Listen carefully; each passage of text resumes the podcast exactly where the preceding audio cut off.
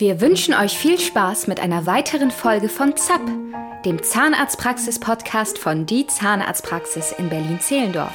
Ja, hallo, herzlich willkommen heute wieder zu unserem Podcast ZAP mit dir. Ja, Patrick Reut, hallo. Hallo und mit mir, mit Melina. Hi. Ähm, es geht ja um das Thema Bleaching.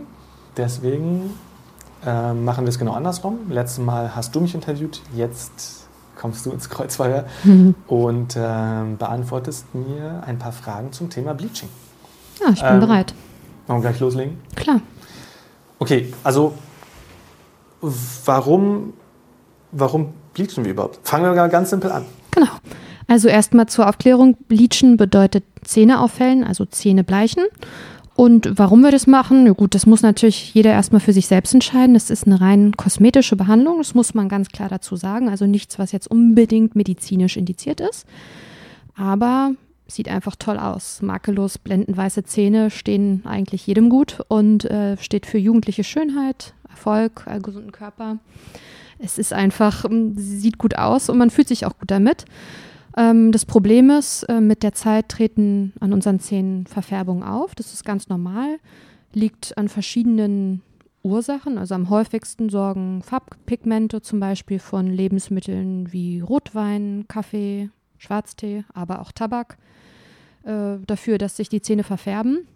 Aber es gibt auch Medikamente wie bestimmte Antibiotika oder die Einnahme von hohen Dosen von Fluorid können auch dazu führen, dass man eben starke Verfärbung an den Zähnen hat. Und ähm, ja, diese Verfärbungen dringen in den Zahnschmelz ein und werden dort abgelagert. Und äh, hinzu kommt, dass äh, sich auch wurzelbehandelte Zähne sehr, sehr stark verfärben können. Die können eine ganz dunkle Farbe annehmen, weil sich da eben organische Partikel im Zahnbein, also im Dentin, ablagern. Und desto älter wir werden, desto stärker verfärben sich die Zähne auch generell. Es liegt natürlich daran, dass die Zähne viel mehr Zeit haben, wo sich Farbstoffe einlagern können. Und Zähne können dann eben auch so leichte kleine feine Risse haben oder Verfärbung haben. Und da passiert es eben schon, dass die Farbe immer dunkler wird. Man muss aber grundsätzlich sagen, dass die Zahnfarbe zunächst mal äh, genetisch festgelegt ist und ähm, also erblich bedingt ist und damit kann es eben auch sein, dass manche Menschen einfach von, von Geburt an eher so einen gelblichen oder dunkleren Farbton haben. Und äh, die gute Nachricht ist, dass man eigentlich alle genannten Verfärbungen sehr gut auffällen kann. Da gibt es dann verschiedene Techniken, ähm, aber es klappt in allen genannten Fällen schon ziemlich gut. Und ja, kann eben auch dazu beitragen, dass sich Menschen, die unter stark verfärbten Zähnen leiden, äh, ja, denen bleibt es erspart, dass sie sich dann vielleicht Kronen machen lassen oder irgendwelche Veneers machen lassen, die dann natürlich auch ein bisschen invasiver sind und natürlich auch ähm, teurer. Das Bleachen ist äh, verhältnismäßig jetzt zu so einer Krone oder zu einem Venier, so einer Verblendschale, auf jeden Fall günstiger. Ja. Ja, ganz kurz, äh, nur so zum Thema Wurzelkanalbehandlung. Also wir haben es natürlich so, dass wir häufig eben diese verfärbten Wurzelkanalbehandelten Zähne sehen. Ähm, das liegt dann entweder, dass früher ähm, andere Spülprotokolle, also Spüllösungen benutzt wurden, die sich eben nicht gut vertragen haben. Das verfärbt den Zahn, das benutzen wir in der Praxis natürlich nicht. Unser Spülprotokoll ist so ausgelegt, dass wir dadurch keine Verfärbung erreichen. Dann sind oft irgendwelche Metallstifte da irgendwie eingesetzt, die dunkel durchschimmern. Das machen wir im Prinzip auch nicht. Und wenn, dann werden die halt eben so abgedeckt, dass man das nicht sieht. Und häufig, wie du schon gesagt hast, dass halt eben organische Reste noch im Kanal verbleiben. Das passiert uns halt unter Mikroskop auch nicht. Ne? Also diese Risikofaktoren von verfärbten Wurzelkanalbehandelten Zähnen, die kann ich eigentlich in der Praxis ausschließen. Aber das kommt halt, wie gesagt, häufig vor. Und dann, ähm, ja. Genau. Und du hast vollkommen recht, ein Metallstift, den kann ich schlecht bleachen. Ja, Das geht genau. nicht. Ja. Ähm, ja, dann erzähl doch einfach mal, was da genau passiert.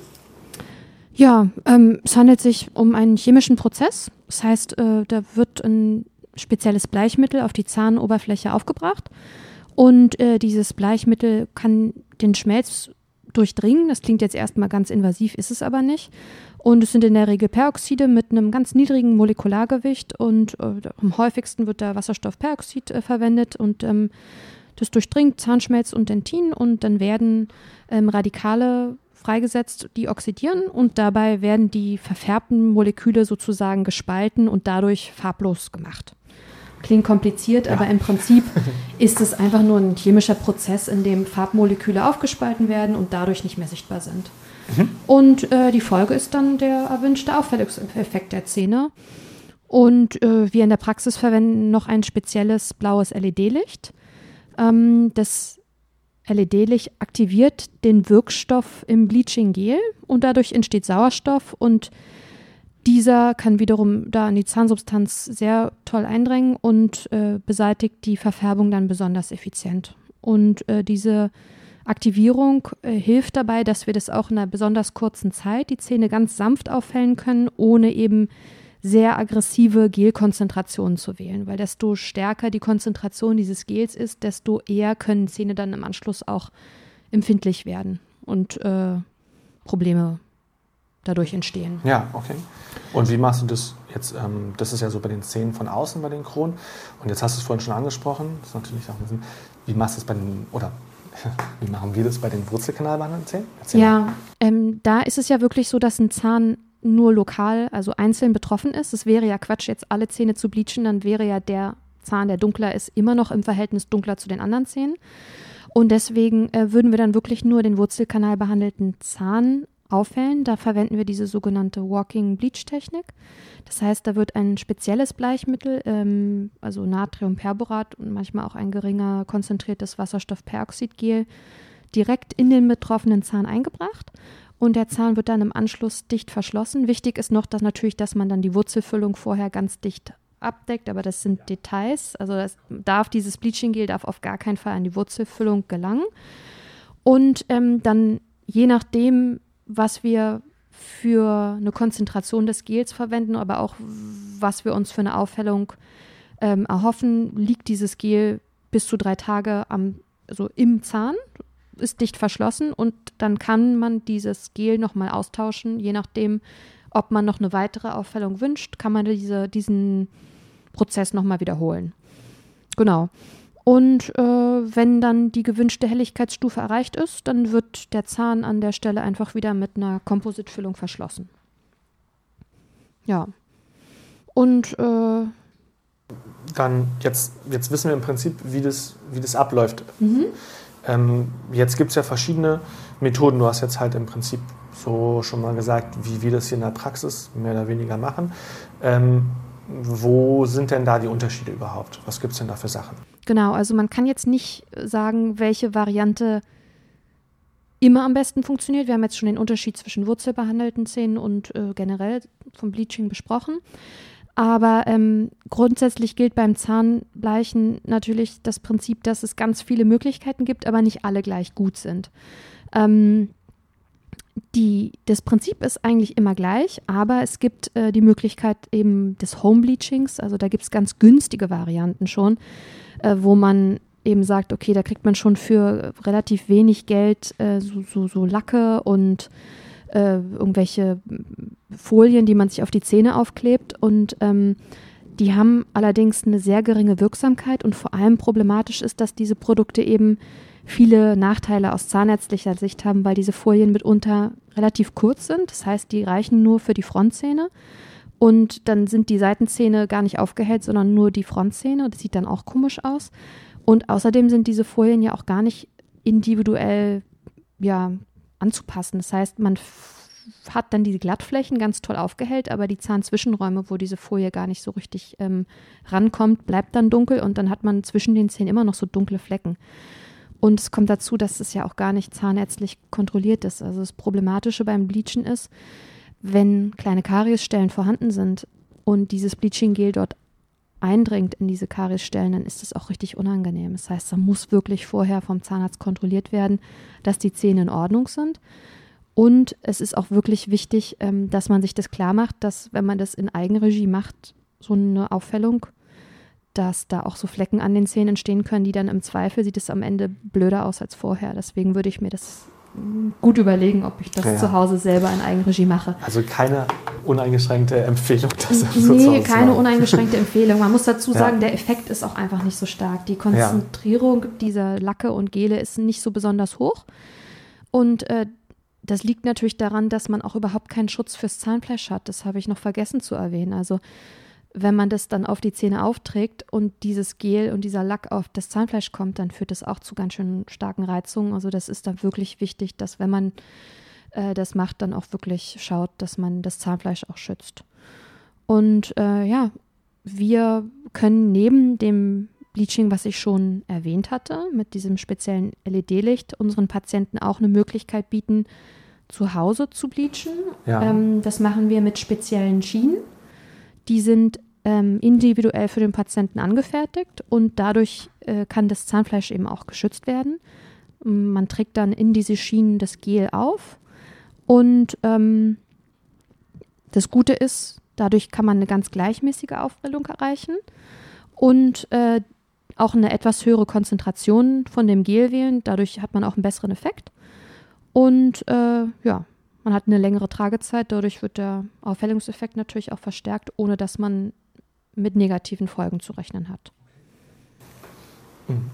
Ähm, wie läuft es dann ab? Also jetzt hast du gesagt, wenn wir individuelle Schienen machen, dann mhm. erzähl doch nochmal, wie das genau einfach so abläuft, wenn wir das bei uns machen. Ja, also das ist in der Zahnarztpraxis meiner Meinung nach der effizienteste Weg, wenn man ein wirkliches tolles Ergebnis haben will und die Zähne auch um einige Nuancen auffallen will, dann kann das eben am besten erreicht werden, indem man es in der Praxis macht. Der Auffällungseffekt tritt sofort ein und der Patient verlässt dann nach circa zwei Stunden mit einem wahnsinnig aufgehellten Lächeln wieder die Praxis. Ähm, Langfristig erspart man sich eben durch diese professionelle Behandlung die bereits erwähnten unerwünschten Flecken auf den Zähnen und unregelmäßigen Auffällungen. Ähm, und vor allem, was für uns als Zahnärzte immer wichtig ist, keine Folgeschäden. Also die Flecken sehen blöd aus, aber wenn man da wirklich dann dauerhaft empfindliche Zähne immer hat, äh, ist das sicherlich keine erwünschte Wirkung. Ja. Ähm, jetzt hast du es schon mal gesagt, es gibt viele verschiedene Methoden. Ähm, vorhin meintest du, es gibt halt relativ günstige, einfache Anbieter. Ähm, was, was kosten die denn einfach so, diese verschiedenen mhm. Methoden? Mhm. Wo kann man sich, wo befinden wir uns da einfach? Ja, also die ähm, erwähnten Lacke und Gele kann man in der Apotheke so ab ca. 30 Euro bekommen. Es gibt aber auch so Aufhellungssets, die kann man im Internet bestellen. Auch da muss ich sich ausdrücklich vorwarnen, die kosten so um die 120 Euro. Ich habe mal mich online ein bisschen schlau gemacht. Also so in dem Dreh kann man ungefähr rechnen. Mhm. Ähm, und die ähm, erwähnte Behandlung mit den Schienen gibt es so ab 250 Euro. Ne, also da wird dann ein Abdruck gemacht von den Zähnen und äh, dann kriegen die Patienten so ein spezielles Gel und das ist dann wirklich auch super, weil man es immer wiederholen kann. Und die Preise für so eine Chairside-Behandlung, das heißt also in der Praxis mit dem intensivsten Ergebnis, sehr starke Auffällung, liegt so um die 500 Euro. Mhm. Wir in der Praxis haben aber auch spezielle Aktionen, wo das auch mal günstiger angeboten wird. Also da lohnt es sich dann auch mal ganz genau nachzufragen, ob man da nicht auch mhm. eine, so eine Aktion ja. mal mitnehmen kann. Okay. Ähm, okay, also was sollen sich denn Patienten klar machen vor der Entscheidung, oder, ob Bleaching ja oder nein oder vor allem auch, wie, wie, wie stark sie es bleachen lassen wollen und mhm. ähm, was ist wichtig irgendwie, was, was muss man sich vorher klar machen? Ja, also am wichtigsten ist da wirklich die Beratung durch einen Profi. Also am besten einfach mal zu eurem Zahnarzt des Vertrauens gehen und sich vorher beraten lassen. Der Zahnarzt sollte unbedingt vorher schauen, ob da wirklich, das hatte ich schon kurz erwähnt, keine Kariesstellen vorhanden sind oder Füllungen, die vielleicht undicht sind. Das ist ganz, ganz wichtig. Ähm, außerdem muss jeder, der sich zu einem Bleaching entschließt, auch wissen, dass Füllungen, die bereits vorhanden sind, aber auch Kronen und Veneers, Teilkronen, alles, was irgendwie Zahnersatz ist, durch das Bleachen nicht mit aufgehellt wird. Und die Metallstifte natürlich auch nicht. Die, ja, das geht nicht. Unmöglich, also es können wirklich nur natürliche Zahnsubstanz durchs Bleachen aufgehellt werden. Und wenn man dann die Zähne bleachen lässt, muss man auch dann im Anschluss bereit sein, gegebenenfalls diese Füllungen austauschen zu lassen, beziehungsweise die Kronen und Veneers, was auch immer. Ne? Mhm. Und ähm, deswegen sollte man sich da vorher unbedingt beraten lassen, damit man eben wirklich weiß, was kommt da überhaupt auf mich zu, macht das Sinn, macht das keinen Sinn. Ja. Wir machen es ja auch konzeptionell so, dass wir ja in der Regel, wenn es schon geplant ist, vorher bleachen und dann halt endgültig versorgen. Absolut. Also das ist natürlich auch immer so eine Sache, die wir halt immer machen. Genau, also es wäre blöd, wenn man es andersrum macht, ne? Sich schöne neue Veneers macht und dann die anderen Zähne auffällt, dann passt es farblich nicht mehr zusammen. Es wäre total ärgerlich. Aber sowas kann man als Laie nicht einschätzen. Man weiß vielleicht auch gar nicht mehr, wie viele Füllungen man hat. Als Laie sieht man die ja, wenn die gut gemacht sind, auch gar nicht die Füllungen. Deswegen unbedingt vorher beraten lassen. Mhm. Und was auch noch wichtig ist, ist, dass man vorher die Zähne professionell reinigen lassen sollte. Also ähm, Zähne, die nicht gut gereinigt sind, haben häufig auch so eine leichte Gingivitis, also sprich ein Zahnfleischproblem. Und wenn man dann bleachen will und vorher aber irgendwie wahnsinnig freiliegende Zahnhälse hat oder Zahnfleischbluten hat, dann funktioniert das mit dem Bleachen auch nicht. Also da dann lieber vorher mal reinigen lassen. Das kann sein, dass es dann auch mal ein bisschen blutet und das wäre natürlich unheimlich blöd, wenn es dann während der Behandlung blutet. Das funktioniert dann mit dem Bleachen nicht so gut. Und letzte Sache noch, nach dem Bleachen, wenn ihr euch gleich dann bei Starbucks den nächsten Kaffee holt, das funktioniert auch nicht. Und auch sonst kein Kaffee trinken, ne? Das war jetzt Schleichwerbung, stimmt. Streichen wir das. Kein Kaffee. Gegenüber bei eurer Blaubeeren. lokalen, regionalen Kaffeerösterei wollten wir natürlich sagen, die wir unterstützen müssen in den Zeiten. Ja, das, also das wollen wir sowieso nicht, ja. Aber ähm, ihr dürft in den Tagen nach so einem intensiven Bleaching im Idealfall auch keine färbenden Lebensmittel zu euch nehmen, möglichst nicht rauchen. Alles, was die Zähne vorher verfärbt hat, wird das nach dem Bleachen umso mehr tun. Und gerade die Tage direkt nach dem Bleachen, da solltet ihr sowas unbedingt meiden. Alles, was du vorhin schon gesagt hast, was genau. dazu färbt. Was also Rotwein, Kaffee, Rauchen, eingeladen Tee. seid, dann lieber an dem Tag Weißwein? Ja, okay. Weißweinprobe. Stimmt. Ähm, okay, das gilt ja auch eigentlich im Prinzip so häufig für Füllung und so. Naja, gut. Ja, ähm, stimmt.